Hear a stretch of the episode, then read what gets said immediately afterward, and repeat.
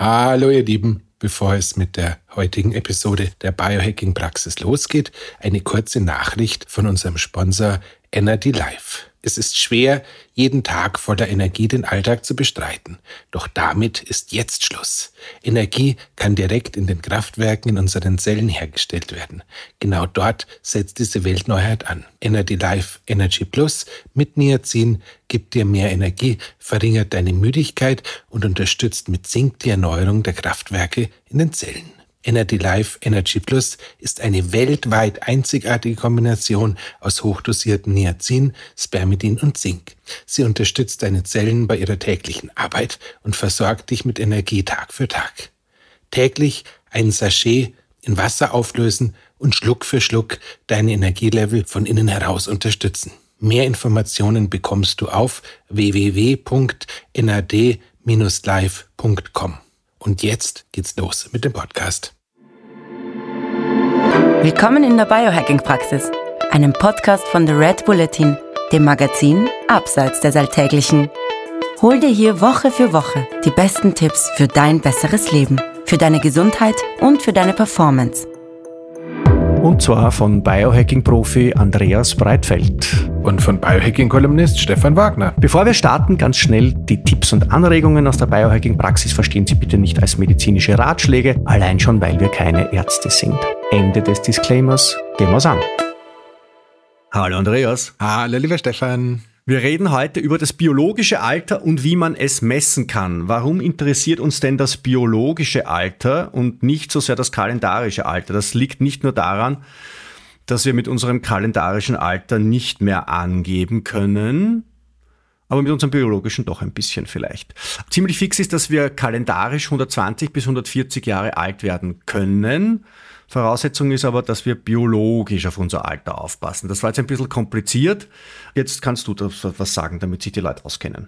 Ich werde es versuchen. Also grundsätzlich ähm, das mit den 120 und 140, zumindest in meinem Fall, bitte nur mit der Einschränkung vorausgesetzt. Ich habe einen Tag vor dem Ableben immer noch einigermaßen viel Spaß und kann meinen Körper so benutzen, wie es möglich ist. Sonst macht mir der Satz, wie du weißt, immer so ein bisschen Angst. Das weiß ich. Wir reden ja auch von der Health Span und nicht von der Lifespan. Genau. Das Wort Healthspan, das hast du mir jetzt natürlich äh, überlassen, dass ich das ausspreche. Weil alle wissen, dass mein TH so wahnsinnig legendär ist, dass ich, wenn Herr. Aber man hätte Herr, geglaubt, das wäre bei dir die Höllenspanne gewesen, wenn du es aussprichst. Das mag wohl sein, allerdings ähm, stell dir mal vor, ich würde mit ähm, dem ehemaligen kalifornischen Gouverneur und Termin Terminator im Skilift sitzen und wir würden uns unterhalten und es würde jemand Mäuschen spielen. Ja, es ähm, würde das Drahtseil würde wahrscheinlich zerreißen. Gut, ähm, also das biologische Alter ist tatsächlich was ganz schön Lustiges. Früher kannten wir es gar nicht. Äh,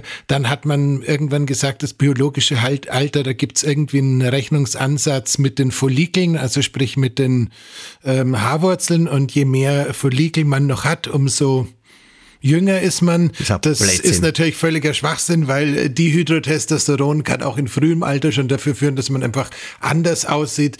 Und ähm, ich rate nach wie vor dringend davon ab, irgendwelche östrogenhaltigen Produkte oder Testosteronblocker zu verwenden, nur um die Haarpracht zu erhalten. Also insofern ist zum Beispiel Plastikflaschen, die im der Sonne ja. gelagert waren. Wie heißt das Giftzeug, was teilweise die Leute bis in die schwerste Depression und äh, unter die Brücke, über die Brücke springen lässt? Finasterid, glaube ich, war es, wenn ich mich richtig erinnere. Also es gibt da schon so ein paar Möglichkeiten, um das visuelle Alter offen zu halten. Tun wir heute nicht. Wir sprechen auch nicht von meinem lieben Freund ähm, Dr. Das Dominik Duscher, ähm, ähm, der sich mit der Gesichtschirurgie sehr, sehr erfolgreich dem Thema annimmt.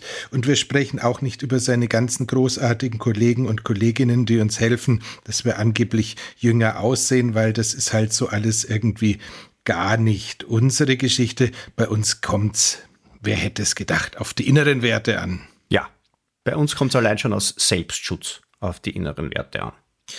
Genau. Und jetzt ist das tatsächlich so, biologisches Alter ist ein bisschen schwierig aber eigentlich auch nicht. Ich habe immer etwas Schwierigkeiten, den Weg zu dem Thema zu finden, einzig und daran, weil es so ein bisschen die Messung des biologischen Alters ist, sowas wie der olympische Zehnkampf. Aha. Oder ein komplett äh, entgleistes CrossFit-Event für die Jüngeren unter euch. Warum? Weil es so ends unterschiedliche Disziplinen, sprich Messmöglichkeiten gibt, die zwar alle irgendwie in sich schon logisch sind, aber nur weil du in der einen Disziplin, sagen wir mal, Kugelstoßen super bist, heißt es halt nicht automatisch, dass du in der anderen Disziplin, sprich Sprint, auch super bist. Und so kann es einem halt passieren, dass man teilweise eine epigenetische Analyse, eine Telomeranalyse, eine Glykananalyse oder sowas hinlegt und äh, die sagt dir dann als äh, ja schon ganz schön mittelalter Mann, du bist noch 20, was du dann sehr charmant äh, findest und dann machst du am nächsten Tag einen ganz banalen Test und stellst fest, na eigentlich bin ich doch eher vielleicht schon ein bisschen älter als gedacht. Also, wie machen wir das? Ich würde vorschlagen, wir strukturieren die Folge jetzt ein bisschen, damit die Leute ein bisschen äh, in unser Gespräch hineinfinden.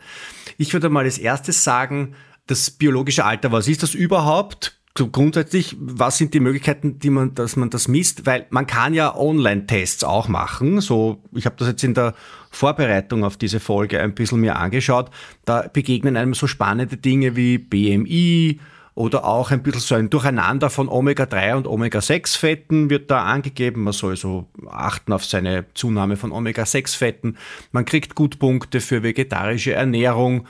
Und wenn man sich erdreistet, in die Sonne zu gehen, dann werden auch gleich ein paar Jahre auf die Uhr draufgehaut. Das, glaube ich, da bewegen wir uns in einem Feld, das, ähm, das unsere Sympathie nicht genießt. Ich würde sagen, äh, der Algorithmus. Ähm, das hat Trottel. Ja. Oder wurde zumindest von Leuten inspiriert, die offensichtlich unseren Wertekanon nicht genau, teilen. Sie teilen unseren Wertekanon nicht vollinhaltlich und wir ihren.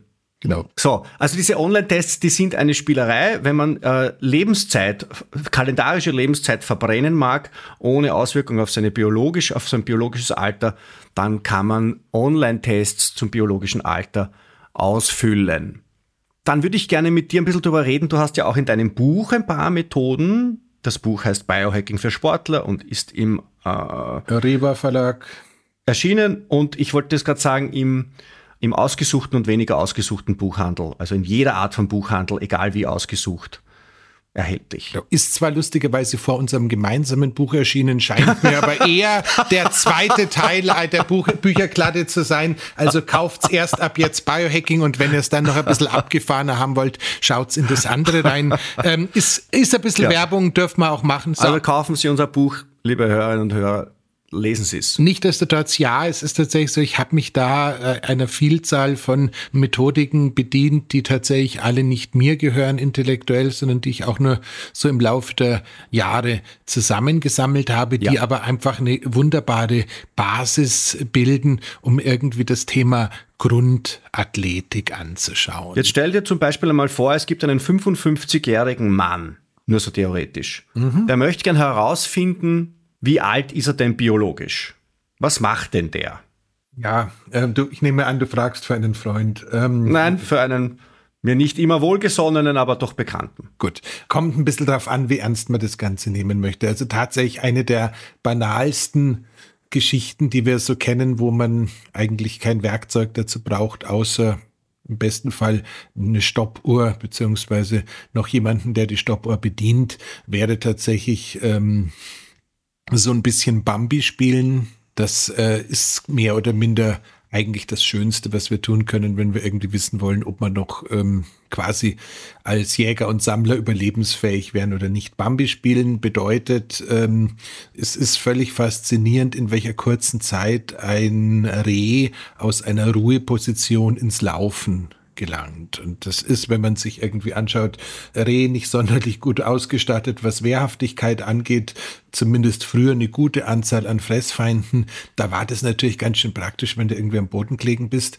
und dann hast du es im Busch rascheln gehört, dass du losgelaufen bist, bevor der böse Wolf oder seine Kollegen bei dir waren. Und äh, das Gleiche ist tatsächlich sozusagen der Goldstandard auch für uns bis heute. Das heißt, wenn wir an einem hoffentlich guten Tag uns die Mühe gemacht haben, uns ein bisschen aufzuwärmen, also ein bisschen rumgejoggt sind, ein bisschen intensiver schnell gegangen sind, vielleicht sogar noch irgendwie ein paar Körperübungen gemacht haben, ohne uns irgendwie groß anzustrengen, aber wirklich um sicherzustellen, dass man sich aufgewärmt hat, weil ähm, Bambi spielen kann ganz schön verletzungsintensiv sein, zumindest in dem Fall, dann ist der Witz einfach der, sich in eine sitzende, liegende, ruhende Position, wirklich ruhende Position am Boden zu begeben. Und äh, wenn man dann einen lieben Freund oder eine liebe Freundin hat, sagt er entweder Bu oder jetzt und drückt auf die Stoppuhr. Und dann messen wir die Zeit zwischen der absoluten Ruheposition, bis wir im Sprint gelandet sind. Also sprich, ist immer noch ganz praktisch. Angenommen, du liegst im Sommer auf der Wiese und versuchst gerade zu schlafen und dann kommt von hinten irgendjemand, den du nicht magst und du bist ganz schnell weg. Ist es immer noch gut, wenn du das äh, geübt hast. Ähm, ideal. Ist aber im diplomatischen Verhaltenskanon auch jetzt nicht angesehen, dass wenn jetzt jemand kommt, den ich nicht so gern mag, dass ich einfach sofort davon sprinte. Ja, ich, ich glaube, ähm, klassisch muss man das. Im geschäftlichen Umgang ist das zum Beispiel relativ unüblich sogar. Das ist wahr, allerdings, wenn man es mit der klassischen Reden, Redewendung, ich muss jetzt weg, ähm, kombiniert, das ist völlig in Ordnung. Wenn man sagt, ich muss jetzt mein biologisches Alter testen, Genau. Nein, Geht auch. Also tats tatsächlich, äh, ihr Lieben, das ist äh, für angehende Fußballprofis eine der Basisübungen auch für den Eingangstest. Das ist eine der Übungen, wo man einfach sagen kann, okay, das ist wirklich wertvoll, weil da alles zusammenkommt, was wir uns irgendwie als äh, agile Menschen auch mit fortgeschrittenen Lebensjahren wünschen. Das heißt, Gleichgewicht, Balance, Schnellkraft, äh, Stabilität, such dir was aus und dann in den Sprint rein. Das kann richtig anstrengend sein. Das kann auch unterschiedlich lange dauern. Das darf auch unterschiedlich lang dauern, wenn man das Ganze nicht übt. Man wird tatsächlich besser, wenn man sich da einmal im Monat äh, die Mühe macht, das Ganze anzuschauen und lässt sich auch jederzeit, wenn man jetzt sagt, ey, ich habe das ausprobiert und erstens bin ich fast hingefallen und zweitens war man danach schwummrig in die Einzelkomponenten zerlegen und man könnte beispielsweise einfach nur damit beginnen, sich anzugewöhnen, dass man ohne Zuhilfenahme der Hände lernt, wieder aus dem Sitzen am Boden oder aus dem Liegen aufzustehen. Und mhm. äh, das wäre zum Beispiel auch so was, wo es um koordinative Fähigkeiten geht, wo es um äh, Balance und sonstiges geht. Das könnte ein Anfang sein. Und ähm, wenn man das so einigermaßen safe hinbekommt, äh, könnte man schauen, wie schaut es dann mit dem Beschleunigen aus dieser Position raus. Und dazwischen dürfte man auch durchaus ähm, so das, was wir als Ausdauersportler, die wir eigentlich nicht mehr so ganz sind, früher als Laternensprint bezeichnet hätte, mal machen und äh, halt quasi, wenn wir zu Fuß unterwegs sind, spazieren gehen oder flott spazieren gehen, sich vorzunehmen, okay, wenn ich jetzt da vorne an der Lampe bin, dann gebe ich mal kurz Gas und dann verlangsame ich wieder in abgeschwächter Zeit. Warum das Ganze? Weil es ja. einfach darum geht, äh, und dann lasse ich die sofort durch ja. diese ähm, Geschwindigkeitspeaks, durch diese kurzen Sprints einfach dem Herz-Kreislauf-System zu signalisieren, dass es ab und zu auch mal schneller gehen könnte und wer die öff den öffentlichen Nahverkehr benutzt, wer mit der Bahn unterwegs ist, wer fliegt oder mit sonstigen ähm, nicht fahrplangebundenen Beförderungsmitteln zu tun hat, die halt dann fahren, wenn sie wollen, der weiß, es ist was wert, wenn man die drei Minuten, die die Bahn zu früh losfährt, auch noch ausgleichen kann. Jetzt sag mir, wenn ein 55-jähriger Mann, unser Beispiel Mann, jetzt in der Lage ist, aus einer liegenden Position ohne Zuhilfenahme der Hände vom Boden aufzustehen und anschließend einen Sprint hinzulegen, dass das Bambi sich denkt, boah, wäre ich gern ein 55-jähriger Mann, dann sagt das was über sein biologisches Alter. Dann ist er 34 oder was ist er dann? Ähm, dann ist er zumindest weit über der Norm. Und ähm, ich würde das jetzt noch nicht mal wirklich mit Jahren korrelieren, sondern ich würde es einfach mit Zukunft korrelieren und man, du darfst einfach davon ausgehen, solange du es schaffst, hochzukommen, ohne dass irgendwie was passiert, in die Geschwindigkeit zu kommen, ohne dass was passiert und danach auch nicht äh, zusammenbrichst, weil du jetzt 30 Sekunden gesprint, gesprintet bist, was die maximale Belastungsdauer wäre, die ich da ansetzen würde.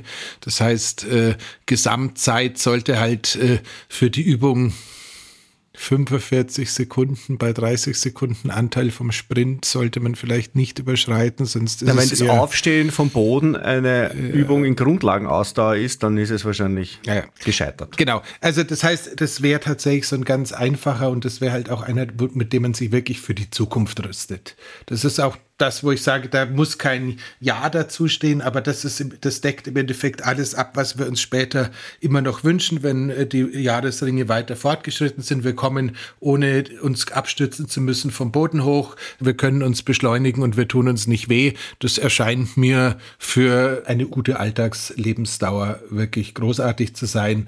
Und äh, wer aber 30 Sekunden Sprinten, da brauche ich ja ziemlich viel Platz. Wo mache ich denn das? Weil ich meine, jetzt vorhin habe ich mir gedacht, ich stehe aus dem Bett auf. Na, das, aber das, macht, das macht man schon theoretisch gesehen auf der Tatanbahn vom, äh, vom benachbarten Sportverein, wenn man da hinkommt oder halt irgendwie auf, auf der Wiesen oder sonst irgendwas. Es geht da, es geht da schon ein bisschen drum, ähm, das, diesen Ablauf, diese äh, kompletten unterschiedlichen funktionalen Ketten erstmal mhm. ähm, zu ordnen und dann einfach wirklich runterlaufen zu lassen. Also das es gibt Menschen, die üben das im öffentlichen Verkehr, weißt du das?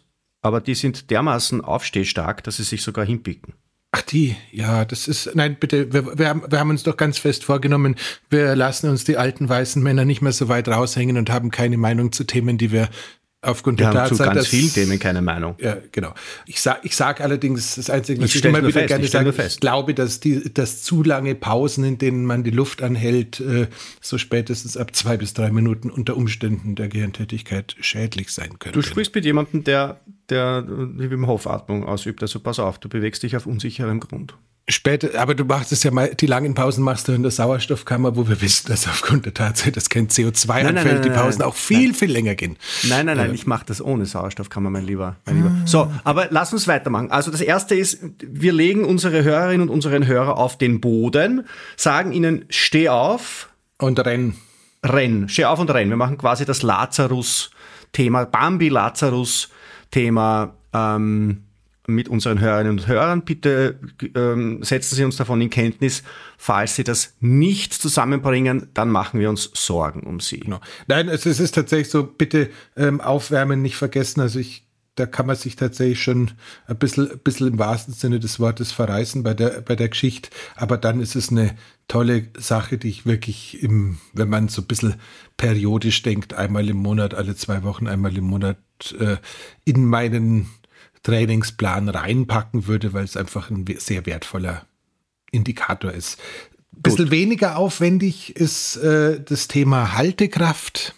Das mhm. kann man ähm, jetzt auch wieder irgendwie so als ja Geweihter anschauen, ist aber auch sehr relevant. Also tatsächlich ist es so, ähm, die äh, Fähigkeit der Primaten, sich irgendwo festhalten zu können, dürfte eine Schlüssel Funktion äh, beim Überleben der Primaten gewesen sein. Und äh, das kannst du dir jetzt bis heute bei irgendwelchen Affen anschauen, die natürlich ähm, entsprechend dadurch, dass sie quasi auf einer Ebene unterwegs sind, wo viele Fressfeinde äh, sich nicht äh, hinbewegen können, einen strategischen Vorteil haben. Und äh, tatsächlich ist es auch das eine Geschichte, die sich wirklich lohnt zu üben. Das heißt, wenn ihr irgendwie spazieren geht, wenn ihr irgendwie draußen unterwegs seid und ihr kommt an einem Spielplatz vorbei, wo sie noch irgendwie so eine Klimmzugstange montiert haben, wahrscheinlich vor 50 Jahren, weil wahrscheinlich darf man sowas heute gar nicht mehr auf Spielplätzen unterbringen.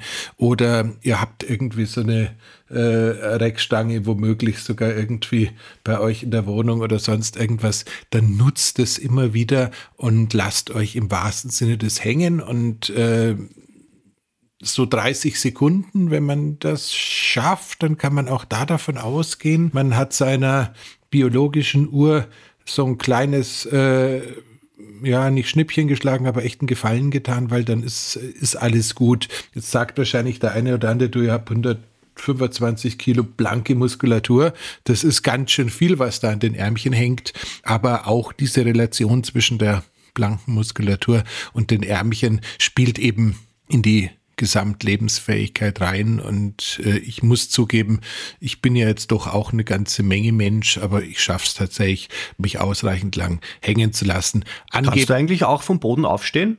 Ohne Hände? Mm, es gibt bei Amazon so eine elektrische Fa äh, Zugwinde mit Fernbedienung. Nein, natürlich. Also es ist tatsächlich so. Ähm, Treppenlift. meistens versuche ich die Dinge, die ich äh, unseren Zuhörerinnen und Zuhörern äh, nahezubringen, versuche auch selbst zu praktizieren. Und auch da ist es so, ich bin jetzt, weiß Gott, kein ähm, Yogini oder wie man das bezeichnen möchte, was Flexibilität angeht, kommen wir gleich nochmal dazu. Aber das habe ich mir tatsächlich auch angewöhnt, dass ich da so mit Musik. Also ich mache es ein bisschen anders. Äh, das wäre noch eine Ergänzung. Ich suche mir einfach bei irgendwelchen Liedern mit festen Refrains irgendwie den Refrain und sage, okay, wenn das das nächste Mal kommt, muss ich halt aufspringen und dann weiß ich ungefähr, wie lang das geht, weil oft ist es in meinem Leben so, dass ich meine Töchter nicht zwingen würde, mit mir auf den Sportplatz zu gehen und Sprintübungen zu timen. Hilfreich sind Uplifting-Sounds. Äh, genau. Ähm, wirklich schön ist äh, ein Lied, das man schon ähm, zu Indoor-Cycling-Spinning-Zeiten vor 20 Jahren sehr gerne verwendet hat, von Fatboy Slim, Right Here, Right Now, weil das sind eben diese Refrains wunderbar durchgetimt, da weiß man dann, wann was geht. So, ähm, zurück, also es heißt, dieses Thema sich hängen lassen ist du ein, lass dich hängen. Ist, Gut. ist ein ganz, ist ein ganz wertvolles, mehr als 30 Sekunden. Super. Ähm, wenn man da schon hängen, wer... Hat das auch mit der Griffkraft zu tun? Gleich, äh, da kommen wir auch dazu, wenn wir da schon hängen, können wir genauso schauen, wie sieht's mit diesen Pull-ups oder für die Crossfitter unter euch Muscle-ups aus. Also das heißt auch die Möglichkeit, ähm, sich aus einer hängenden Position an so einer Stange nach oben zu ziehen, ist ein super schöner und sehr verletzungsarmer Marker für eine hervorragende biologische Gesundheit.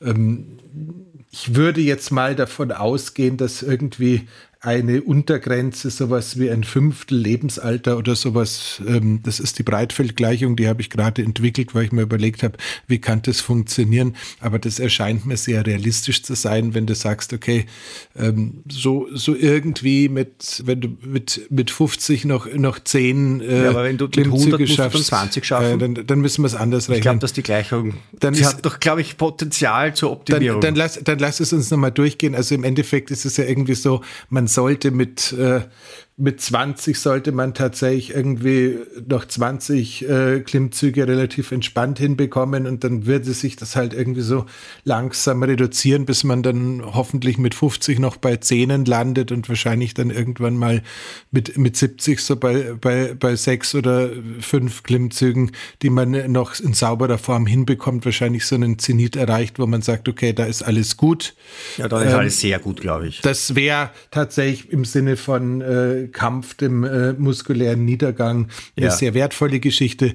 Der liebe Peter Attia, der halt jetzt sehr viel Trainingserfahrung hat und sich deswegen sowas auch erlauben kann, würde jetzt wahrscheinlich sagen, äh, mindestens gleichwertig sind äh, die alle Übungen, die mit schweren Gewichten äh, stattfinden. Also sowas wie ähm, Squats oder Kreuzheben ähm, also Kniebeugen oder Kreuzheben. Ähm, das ist in der Theorie tatsächlich so. Allerdings, wenn man da keine Trainingserfahrung über die Jahre aufgebaut hat, würde ich nicht versuchen, irgendwie mein biologisches Alter durch Maximalkraftübungen äh, beim, beim Squatten oder mhm. äh, Kreuzheben auszuprobieren. Das könnte mit mangelnder Erfahrung dann eher zumindest zu längeren Ruhepausen führen. Auch ein, ein, ein, auch, auch der 55-jährige Mann, der uns durch diese Folge begleitet, hat sich mit unter Zuhilfenahme eines Hohlkreuzes mit dem Kreuzheben ähm, das ein oder andere Ächzen mhm. beim Aufstehen in der Früh erworben. Deswegen an der Stelle wieder der Hinweis, sowohl das äh, Vitruvian als auch der X3 sind beides äh, intelligente äh, Formen, sich das Kreuz nicht zu verreißen, wo sogar eine bisschen schlechtere Form ohne äh, Prolaps der Wirbelsäule, Bandscheibe ausgeübt werden kann. Gut, so, jetzt ist man, ähm, jetzt, jetzt, jetzt, wir, wir müssen ein bisschen aufpassen, dass man nicht das biologische Alter ähm, Umschreiben, aber nicht messen. Ja. Reduzieren, ja, verbessern, ähm, ohne es zu messen, weil dann haben wir eine Themenverfehlung und das gibt dann nicht genügend. Ähm, Warum, warum, warum, passiert uns das, lieber Stefan? Wir machen jetzt noch eins aus diesem Ding und dann erklären wir, warum wir die zuerst besprochen haben. Das, das nächste ist das Thema Griffkraftmessung. Griffkraftmessung ja. ist ähm, so, ein, ähm, so eine eierlegende Wollmilchsau. Da gibt's äh, im einschlägigen Onlinehandel so Griffkraft-Messgeräte, die kosten meistens auch gar nicht viel Geld. Man kann das alternativ auch mit einer Zimmerwaage, Klammer auf, mechanisch äh, versuchen, die man zusammendrückt. Aber im Endeffekt ist es tatsächlich so, eigentlich kennen wir das Thema Griffkraft in erster Linie aus der Sportwissenschaft, wo quasi die Erholung nach einer Belastung basierend auf der Wiederherstellung der maximalen Griffkraft definiert wird und dementsprechend für ähm, Leute, die an der Grenze zum Übertraining sind, eine sehr wertvolle Möglichkeit darstellt, sicherzustellen, dass man komplett erholt ist. Nichtsdestotrotz ist es auch so, dass auch wir als Alltagsathleten äh, schauen dürfen, ob wir unsere Griffkraft kontinuierlich ähm, stabil halten können, weil auch diese ein äh, tatsächlich sehr, sehr relevanter ähm, ja, biologischer Biomarker, wenn man es so nennen möchte, ist. Also das heißt, ähm, je ausgeprägter die Griffkraft noch ist, desto besser ist es. Allerdings ähm, muss man jetzt wieder aufpassen, die Korrelation funktioniert nicht in die Gegenrichtung. Also wenn du dir jetzt irgendwie als Hörer dieser Folge den Captain of Crush oder was es auch immer da an halbdumpfsinnigen Geräten gibt, um explizit die Griffkraft zu trainieren, kaufst und das nächste Mal, wenn wir uns sehen, mir die Hand drückst und mir das Handgelenk zermalmst, einfach nur weil du zwar spezifisch keine Muskeln aufgebaut hast, aber deine Griffkraft trainiert hast, dann ist das super, weil dann, dann hat er Breitfeld Schmerzen, aber es würde dem Anti-Aging nicht gut tun. Also es geht hier nicht darum, die Griffkraft explizit zu trainieren, sondern sie zu messen und äh, so, daran festzustellen. Das heißt, Griffkraft verbessern ist keine Anti-Aging-Maßnahme. Genau. Es ist die untrainierte Griffkraft, aber ein Marker für genau. das biologische Also es Alter. geht, es, da geht es wirklich um die unspezifisch erworbene Griffkraft. Also du darfst die Griffkraft dadurch trainieren, dass du dich hängen lässt, wie wir gerade gesagt haben, dass du Klimmzüge machst, dass du von mir aus, wenn es äh, die Muskelketten zulassen, äh, Kreuzheben oder Squats oder ähnliche Sachen machst, dann ja, ähm, den orangefarbenen Gummiring zu kaufen und dann den ganzen Tag hier irgendwelche Knetbewegungen auf dem Ring zu machen und sich dann zu freuen, eher weniger. Ähm, so, ich, ich sitze ja meistens mit so einem, mit so einem Handgummitrainer mhm. vor dem Spiegel und, und, und beobachte, wie die Falten sich zurückbilden mhm. Während des Fingertrainings. Ach, Stefan, ich könnte, ich könnte unseren Zuhörern noch erzählen, was du sonst noch alles so tust, aber wir lassen das jetzt einfach sein. Aber ich bin immer froh, wenn du den Gummiball nicht im Mund hast. So. Beißkraft muss ich auch üben. Oh ja, das war. Das es gibt ja diese, diese Bälle, diese, diese, diese, diese sich, sich um sich selbst rotierenden Bälle, mit denen man ähm, den Unterarm trainieren kann und das Handgelenk, was man als Tennisspieler gerne macht. Mhm. Die könnte man natürlich auch in den Mund nehmen und das würde wahrscheinlich die, die Beißkraft enorm verbessern und ja, auch die, du, das, die das, Wendigkeit des Unterkiefers. Ich, glaub, ich glaube, das lächerlichste Gadget, was ich jemals in meinem Leben gekauft habe, war der Jaw Sizer oder wie auch immer das Ding her, der Gummiball zum drauf rumbeißen. Ja. Ähm, also ähm, da muss ich tatsächlich sagen, ähm, lieber habe ich ein so undefiniertes Gesicht mit so äh, schlechter Muskulatur im Gesicht, wie ich es habe. Also das war wirklich eklig. Egal. So, weitermachen. Ähm, das heißt, ähm, Griffkraft ist ein äh, Ding, das ist super, aber Captain of Crush ist, aber Captain of Crush ist nicht unser Freund. Ja. Ähm, das Einzige, was du, wenn du so ein Ding eh schon hast, machen könntest, wäre zu schauen, wie viele Wiederholungen davon schaffe ich denn, bevor man die Hand auseinanderbricht und äh, sich dann dementsprechend daran orientieren. Aber ich würde es halt. Und da hat jeder seine eigene sehen. Grundlinie oder ist es so, dass es da objektive Messungen gibt? Also wenn ich jetzt jeden Tag in der Früh meiner Partnerin oder meinem Partner die Hand drücke und ich kann am, am, am Ausdruck des Elends im Gesicht ähm, ja dann messen, wie jung ich bin? Ja, ähm, Wochen im Gips beim Gegenüber ist keine gute Korrelation, nein. Also wie gesagt, äh, das sind, das sind schon so ein bisschen, bisschen schwammige Geschichten, aber es sind halt auf der anderen Seite auch die Geschichten, wo man sagt, wenn du es ernst meinst mit äh, deiner tatsächlichen körperlichen Gesundheit sind das einfach Faktoren, die sind äh, leicht zu bestimmen. Sie sind mhm. äh, wirklich wertvoll, weil sie auch für das, für das direkte Altern eine große, große Rolle spielen. Und äh, damit ist es halt auch der Übergang zur anderen Seite der Medaille, weil wir sind ja jetzt Ende 2023. Ähm, die Horvath Glock ist inzwischen schon beinahe verstaubt und es gibt eine ja. Vielzahl von anderen Möglichkeiten, ein biologisches Alter zu bestimmen. Und Wer ist die Horvath Glock?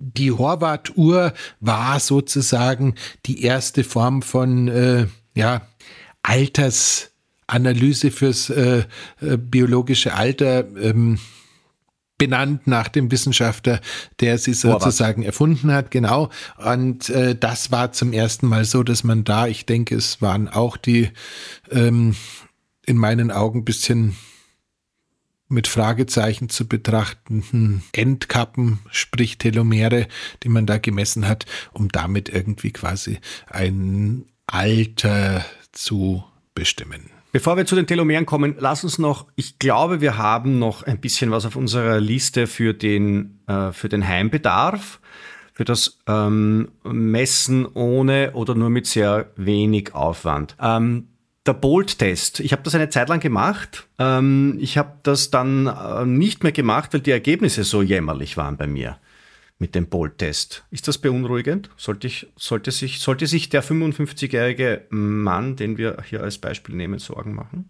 Ähm, Sorgen nicht, allerdings ist es tatsächlich so ein bisschen, bisschen interessant, weil du ja zu denjenigen gehörst, die tatsächlich relativ viel im Bereich von Atemübungen sowieso machen. Mhm. Das heißt, äh, da darf man durchaus, wenn es da irgendwelche gröberen Variationen geht, darf man tatsächlich mal drüber nachdenken, ob es irgendwelche Lebensstilfaktoren gibt, die sich verändert haben, die sowas befeuern. Ähm, wie gesagt, nicht wegen Stressoren stressen sollte immer das wichtigste Motto auch in der Biohackerei sein. Aber ähm, wenn man jetzt irgendwie feststellt, man ist da dauerhaft äh, weiter unten, dann macht es durchaus auch mal Sinn, das Ganze ähm, kritisch zu evaluieren.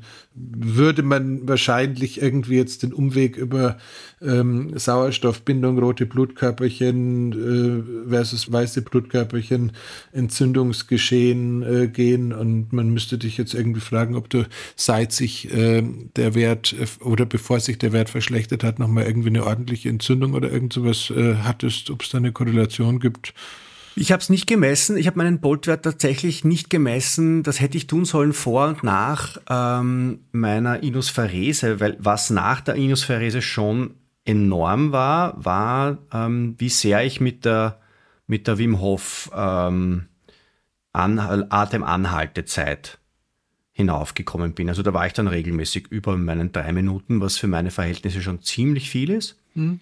Ähm, da hätte ich vielleicht auch Bolt messen sollen. Ich bin übrigens mit dem, jetzt ist es meine, meine Inusferese, ist jetzt so her sieben Monate, glaube ich. Mhm. Äh, und ich habe den Eindruck, dass jetzt ähm, die, die äh, Wim Hof Retention Werte wieder runtertrudeln ein bisschen. Ob das jetzt mit nachlassenden passt, Effekten von passt. Passt, ja, passt, ja, der, passt, der von den, passt der von den Seiten. Wir wissen ja, dass es circa äh, sechs Monate anhält, dass so das, das Gröbste, was wir an äh, Schadstoffen da drin haben, im Blut äh, loswerden. Und wenn wir dann halt die Ursachen in der Zeit nicht äh, bekämpfen, Klammer auf Window of Opportunity, kein TH drin, deswegen darf ich sagen, auch auf Englisch, ähm, dann äh, ist es halt tatsächlich so, dass dann irgendwann es eine gute Idee wäre, den Filter wieder anzuwerfen.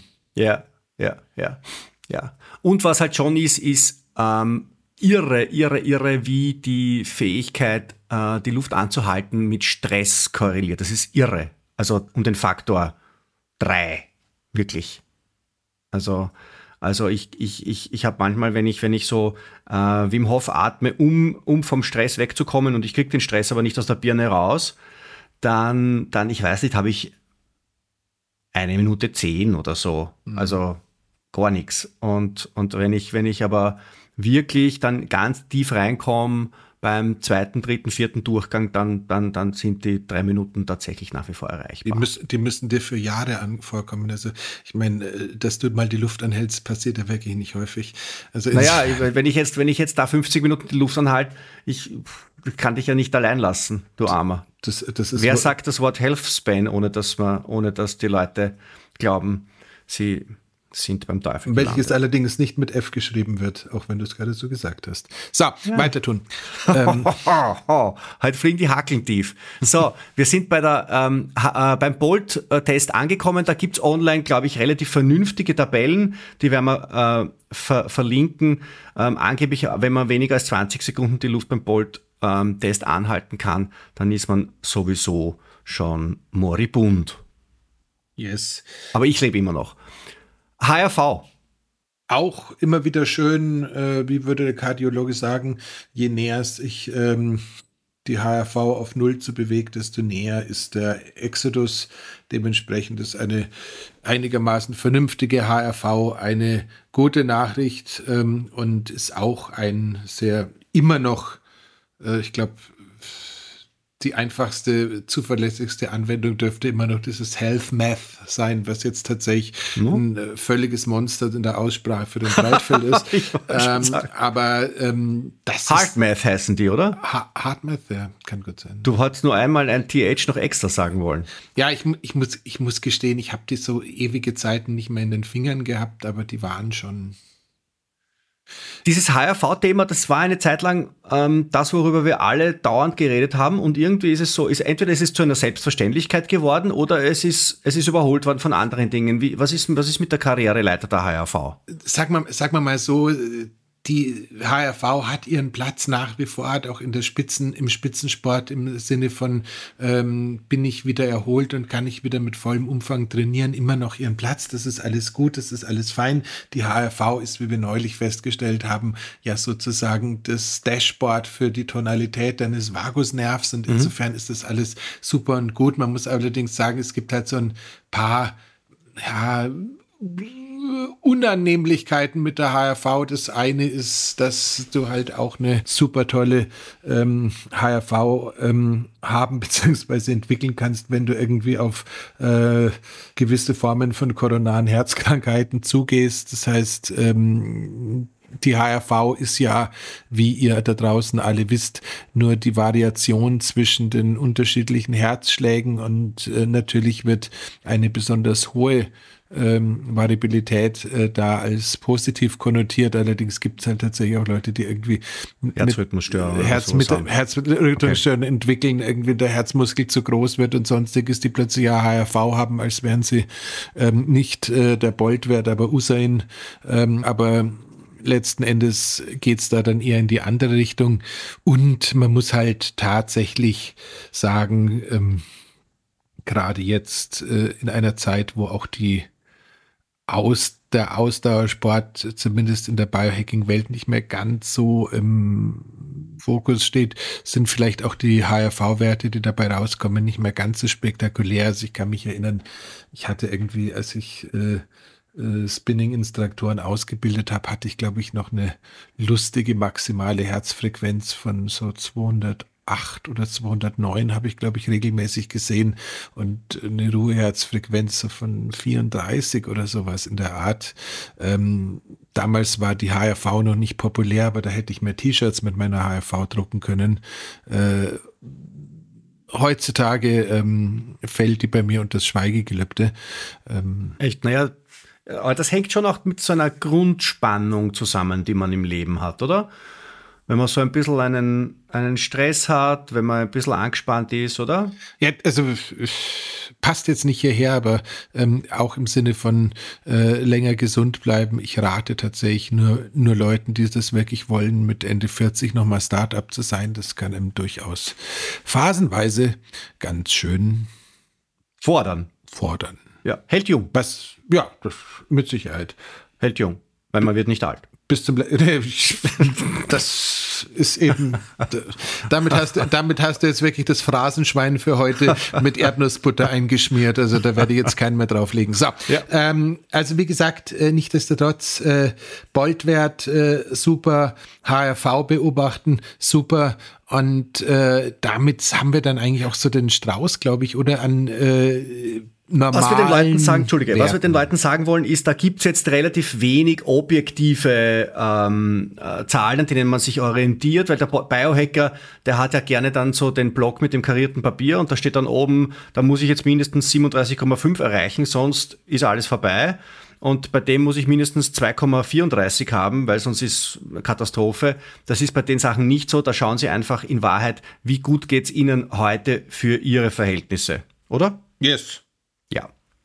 Gut, so dann gibt's diese, ähm, jetzt gehen wir, gehen wir ein bisschen ins Labor und schauen uns einmal an, was gibt's denn für Tests, die in der Lage sind, unser biologisches Alter mit, ich sage jetzt einmal so, zur Hilfenahme von Bluttests, Gentests und anderen Dingen äh, einigermaßen zuverlässig herauszufinden. Gibt es da was, was du empfehlen könntest? Etwas, das du toll findest? Etwas, das dir, etwas, das dir Spaß macht? Also ich bin tatsächlich ein unglaublicher Fan von einer, ja, wie soll man sagen, äh, von einem äh, Test aus, oh Gott, ich glaube Kroatien, Schrägstrich England.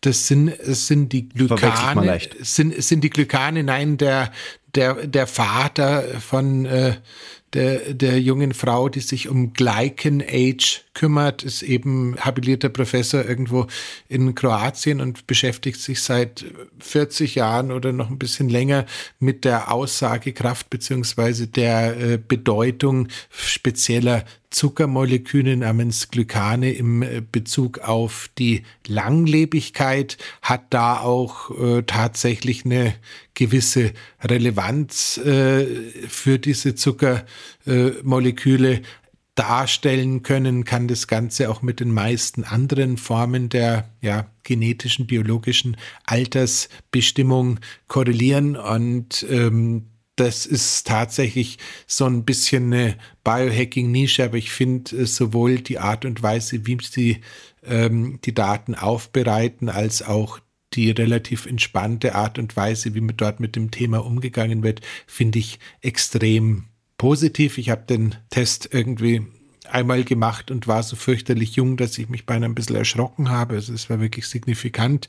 Ähm, hatte dann so ein bisschen Kontakt äh, mit dem Forschungsteam dort und habe gesagt, mhm. ey Leute, ich habe einen Spiegel, äh, wie kann das sein? Und letzten Endes scheint es tatsächlich so zu sein, dass äh, wenn deine ähm, Hormone in einem guten oder sehr guten Zustand sind, dann scheint es eben auch den Rest äh, dieser Auswertung sehr positiv zu beeinflussen, beziehungsweise es gibt da wohl Offensichtlich habe ich, nachdem mein Testosteron vor zehn Jahren komplett gecrushed ist, mache ich da offensichtlich einiges richtig, um es jetzt ähm, vernünftig zu halten. Das heißt, wenn du einen tollen Glycan Age-Test hast, ist die eine Möglichkeit, du bist wirklich super gut drauf. Möglichkeit zwei, du machst einfach nur äh, deine Hormongesundheit richtig, was vielleicht auch gar nicht so weit auseinander liegt und ähm, ist tatsächlich eine Form der ja, biologischen Altersbestimmung, die ich als extrem lustig erachte, weil da halt auch alles wie oxidativer Stress und alles, was wir der Zelle an Bös Bösartigkeiten antun,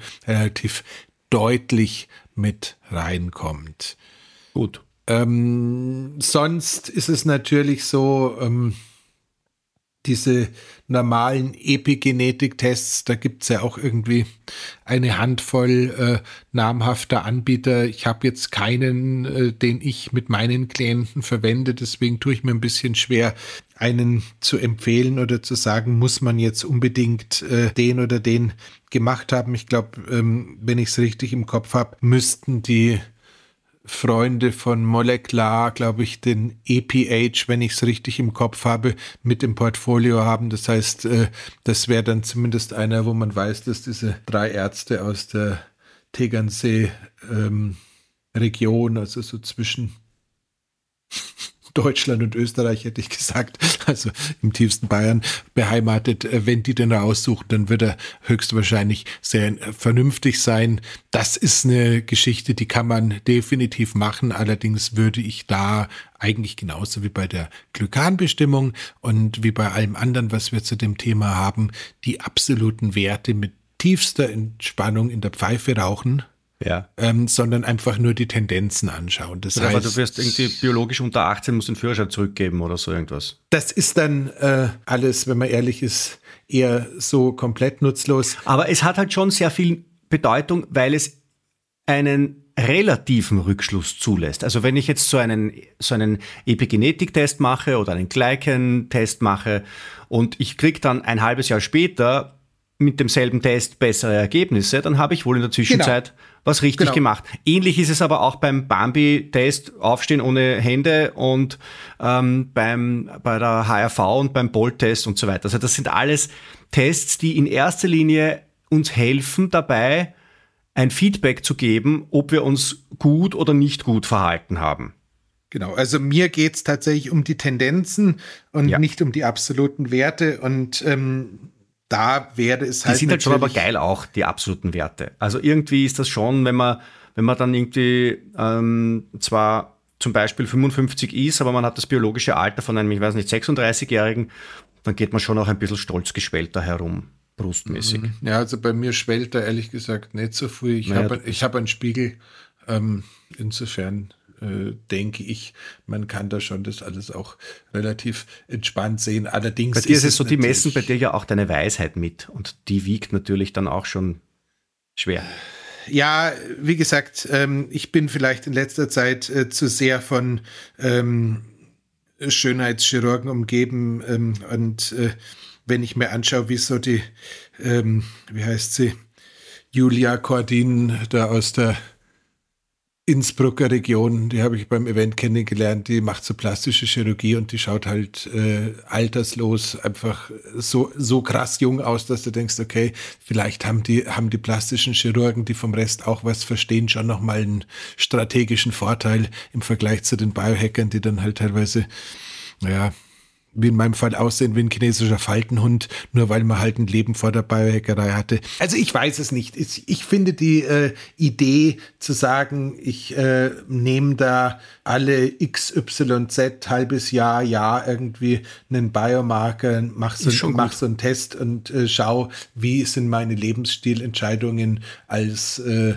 wie sind die Auswirkungen meiner Lebensstilentscheidung aufs Alter, finde ich großartig. Ich rate halt einfach nur davon ab, sich wegen sowas irgendwie dann äh, runterziehen zu lassen. Das ist ja im Endeffekt so ähnlich wie bei den Genanalysen, wo die Leute dann irgendwie ähm, nervös werden, was da rauskommt. Ja, man könnte. muss es als Feedback sehen. Genau. Man muss es als Feedback sehen. Man muss halt dann auch, manchmal ist das Feedback auch halt ein bisschen kritisch. Ähm, da muss man halt mit einem kritischen Feedback auch umgehen. Genau. No? Also total, total. Lass uns die letzten paar Minuten, lieber Andreas, ähm, damit verbringen. Ich glaube, wir werden einmal so eine Top 5. Breitfelds Top 5 übrigens, liebe Hörerinnen, lieber Hörer, die, äh, das neue Format, das wir, das wir uns haben einfallen lassen. Ähm, da haben Sie sehr freundlich darauf reagiert. Vielen herzlichen Dank. Wir werden das Format Breitfelds Top 5 am Leben erhalten. Jede neue Staffel, immer wenn Sie Breitfelds Top 5 hören, werden Sie wissen, jetzt beginnt eine neue Staffel eine neue zwölfteilige Staffel der Biohacking Praxis. In diesem Zusammenhang noch ein Hinweis. Ähm, wir hatten ja das letzte Mal den X3-Bar verlinkt und äh, darauf hingewiesen, dass ich den für meine Klienten zur Verfügung stelle. Ähm, ich hatte dann äh, so zwei oder dreimal Rückfragen, weswegen das Ding denn bei mir ko mehr kosten würde als in Amerika, nachdem ich irgendwie drei oder vier E-Mails zu dem Thema beantwortet hatte. Ich habe dann tatsächlich aufgehört, die E-Mails zu beantworten.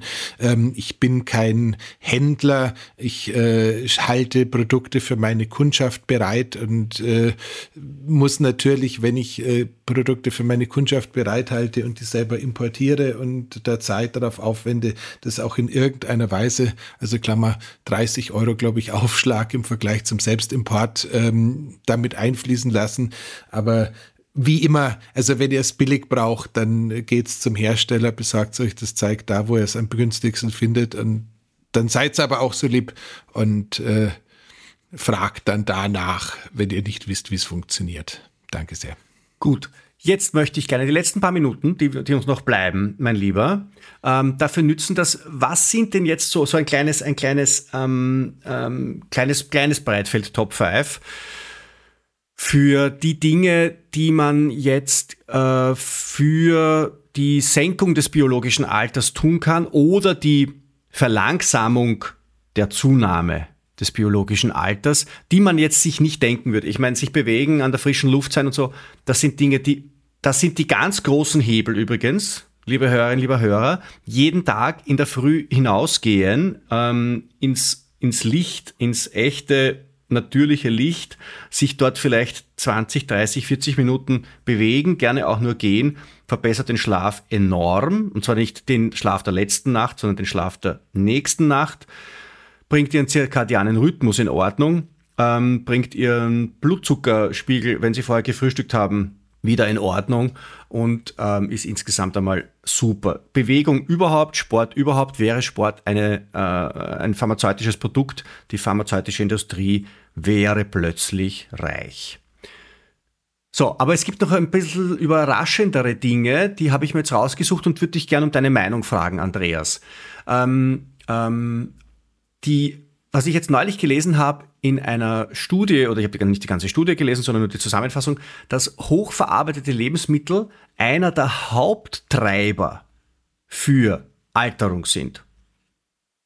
Stimmst zu? Klingt logisch, oder? Naja, Brauchen wir jetzt ist, nicht groß diskutieren. Also, aber ist es da, also die, die Dimension ist halt der Wahnsinn, dass es, dass, dass, dass dieses, dieses selbstverständliche sich ernähren mit hochverarbeiteten Lebensmitteln, dass uns das halt alle tatsächlich schneller alt und schwerer krank macht. Ja, was, was aber auch damit zusammenhängt, dass die meisten hochverarbeiteten Lebensmittel halt einfach eine Zusammenstellung von Inhaltsstoffen sind, die du nicht in deinem Körper haben willst. Es geht ja nicht darum, dass sich jemand anders die Mühe gemacht hat, das Zeug für dich zu kochen, sondern es geht halt einfach darum, dass man, wenn das Ganze als Geschäftsmodell betrieben wird, man möglichst viel verkaufen möchte. Deswegen die Dinge, die äh, das Bedarf nach mehr aufrechterhalten, entsprechend stark verwendet. Und wir wissen halt einfach, dass äh, allein die Auswirkungen von Einfachzucker, nenne ich es jetzt einfach mal vereinfacht, ähm, auf äh, die Zelle, der oxidative Stress, den wir einfach durch hohe Kurzkette, große Mengen kurzkettiger Kohlenhydrate, die komplett leer sind, also noch nicht mal irgendwie die Fructose aus einem äh, Stück Obst jetzt im Herbst, sondern einfach diese, diese, dieser wirkliche Industriezucker, der treibt halt einfach den, äh, den Stress auf der Zelle. Nach oben, äh, haut das Insulin raus und äh, das heißt, jedes Mal, wenn uns das begegnet, ist es einfach ein massiver Alterungsvorschießer. Genauso ist es halt einfach mit den gehärteten Pflanzenfetten. Das sind halt einfach Geschichte, Geschichten, äh, egal ob man, äh, ich komme da nicht drüber hinweg, jetzt muss ich wieder die Geschichte vom Rolling Stone auspacken, ähm, auch, auch wenn man, äh, wenn man gegen äh, die gehärteten Fette ähm, und Pflanzenfette schimpft, äh, ja angeblich inzwischen ähm, rechts vom Rand beheimatet sein muss, ähm, was ja. ja. leider Gottes oder was äh, definitiv einer der größten Sockenschüsse ist, die ich je gehört habe. Aber unabhängig davon ist es tatsächlich so, die allein die beiden Faktoren also, also Zucker und böse Fette sind halt einfach der Niedergang der Gefäßgesundheit, sind der Niedergang der Mitochondrien und damit ist es tatsächlich so. Und last but not least ist halt die Wahrscheinlichkeit, wenn man äh, zu viel Convenience Foods im Leben drin hat, dass man vom Falschen auch noch zu viel erwischt, ähm, mhm. ist halt doch sehr ausgeprägt. Ja. Das heißt voll ja. Also, liebe Leute, lasst die Finger von hochverarbeiteten Lebensmitteln, beziehungsweise schaut sich auf jeden Fall einmal an was denn da drinnen ist. Ähm, zwei Dinge möchte ich noch gerne zum Thema jung bleiben drin lassen, die doch ein bisschen vielleicht nicht jedem als erstes einfallen. Das eine ist Stress, Stress als ähm, Alterstreiber.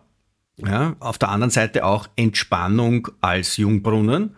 Wir wollen es ja positiv formulieren. Ähm, und ähm, da, da stimmst du zu, oder? Das ist tatsächlich, äh, ja, wenig, do, wenig do dazu what sagen, I say, yeah. don't do what I do. Yeah. Ja. Lebensglück und soziales Leben.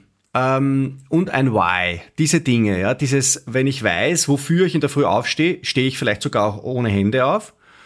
Und wenn ich ein äh, intaktes soziales Leben habe, wie wir wissen, die ähm, Stanford Study hat uns das ähm, erstaunlicherweise ähm, in aller Deutlichkeit beigebracht. Es macht uns alt und glücklich und gesund, wenn wir in einem wohlbehüteten sozialen Umfeld uns bewegen. Das betrifft die, das betrifft die Partnerschaft, die unmittelbare Partnerschaft, egal mit welchem Geschlecht wir sie pflegen. Das betrifft das familiäre Umfeld und das engste Freundlich Freundschaftsumfeld ähm, bis zur Teilnahme an Strickrunden und der Mitgliedschaft in der Freiwilligen Feuerwehr. Mhm. Aus irgendwelchen Gründen musste ich gerade drüber nachdenken, ob äh, Dave Asprey jetzt wirklich seine sexuelle Ausrichtung geändert hat oder nicht, wie kolportiert wird. Aber sonst. Das ähm, Dave Asprey hat er gesagt, er jetzt, ich habe jetzt ein, ein, ein Instagram Posting gesehen von Dave Asprey und ich finde, er schaut deutlich besser aus, mhm. als er schon ausgeschaut hat. Und trägt Frauenkleider. Er hat gesagt, und das hat mich jetzt auch sehr zum Nachdenken gebracht, er hat gesagt, seit er Single ist, er hat sich offenbar von der Dr. Lana getrennt oder sie sich von ihm, das weiß ich nicht. Ähm, seit er Single ist, trägt er diese Zehenschuhe nicht mehr, weil er hat gesagt, diese Zehenschuhe, die ja ich immer trage, sind das wirkungsvollste Verhütungsmittel, das ein Mann nur verwenden kann. Das hat mir zu denken gegeben. Tja, ähm, was können wir dabei aus, davon ableiten? Äh, Punkt eins, äh, wenn ich sage, hörst du nicht zu, wenn Dave sagt, hörst du plötzlich zu. Ähm, Punkt zwei, ähm, der hat mehr warum, Follower als du, der warum, ist höhere Glaub, Glaubwürdigkeit. Warum, mein warum, warum zum Teufel äh, muss Dave verhüten. Egal. Lass, wir lassen das jetzt alles da stehen. Vielleicht hat die Hormonbehandlung doch funktioniert. In jedem Fall. Ähm, er schaut wirklich gut aus, finde ich. Er schaut, finde ich, wirklich ja, gut man, aus. Du hättest den auch live erleben können. Er hat neulich für ganz enge Freunde des Hauses für einen Sportpreis von, ich glaube, 15.000 Euro ähm, einen viertagigen Aufenthalt in der Türkei mit Dave Asprey angeboten und hat dann, glaube ich, noch drei Tage vorm Event gab es noch äh, die super Gelegenheit, äh, per E-Mail das Ganze mit für die ersten zehn Leute mit zehn Prozent off zu buchen. Okay. Ähm, also ich vermute mal, da, da haben sich Millionen von Leuten in dem Luxusressort geprügelt, um äh, mal ein paar Tage mit Dave über Zehenschuhe zu reden. Liebe Hörer, lieber Hörer, der Andreas und der Dave Esprit sind keine engen Freunde. So, gut. Ähm, was haben wir noch? So, äh, du, hast, du hast gerade schön zusammengefasst, dieses Ganze, was wir aus den Blue Zones wissen, ist wirklich super ja. wesentlich. Und vielleicht ist auch das, was wir gerade zum Schluss noch gemacht haben, nämlich Klatsch und Tratsch, gar nicht so unwesentlich, weil ja auch das in der Evolution ein wesentlicher Bestandteil äh, dessen ist, was zur Rudelbildung zur, zum, äh, und zum, zum Sozialsystem irgendwie beiträgt. Das heißt, teilweise darf man sich auch mal über ähm, international bekannte Kollegen das Maul zerreißen. Sie hören uns eh nicht zu, vor allem wir sprechen ja in einer, in, wir sprechen auf Deutsch. Das hört er, das versteht er nicht. Und äh, wenn ich auf Englisch sprechen würde, würde er es auch nicht verstehen. in diesem Sinne, ihr Lieben. Warte, warte, warte, warte, warte, warte, warte, warte. Nächste Folge. Cliffhanger. Ja, du hast das. Du, ich habe ich hab darauf gewartet, dass du mich erinnerst, aber du hast vergessen daran, äh, darauf mich zu erinnern. Jetzt habe ich selber dran denken müssen. Wir werden nächste Woche ein bisschen einen traurigen Podcast machen. Ähm, wir werden über den Winterblues reden. Wir werden ein bisschen drüber reden, wie denn der, woher denn der kommt. Klammer auf, Sie wissen es ja eh als Biohackerin und Biohacker. Und, ähm, und wir werden auch schauen, was man überhaupt dagegen tun kann.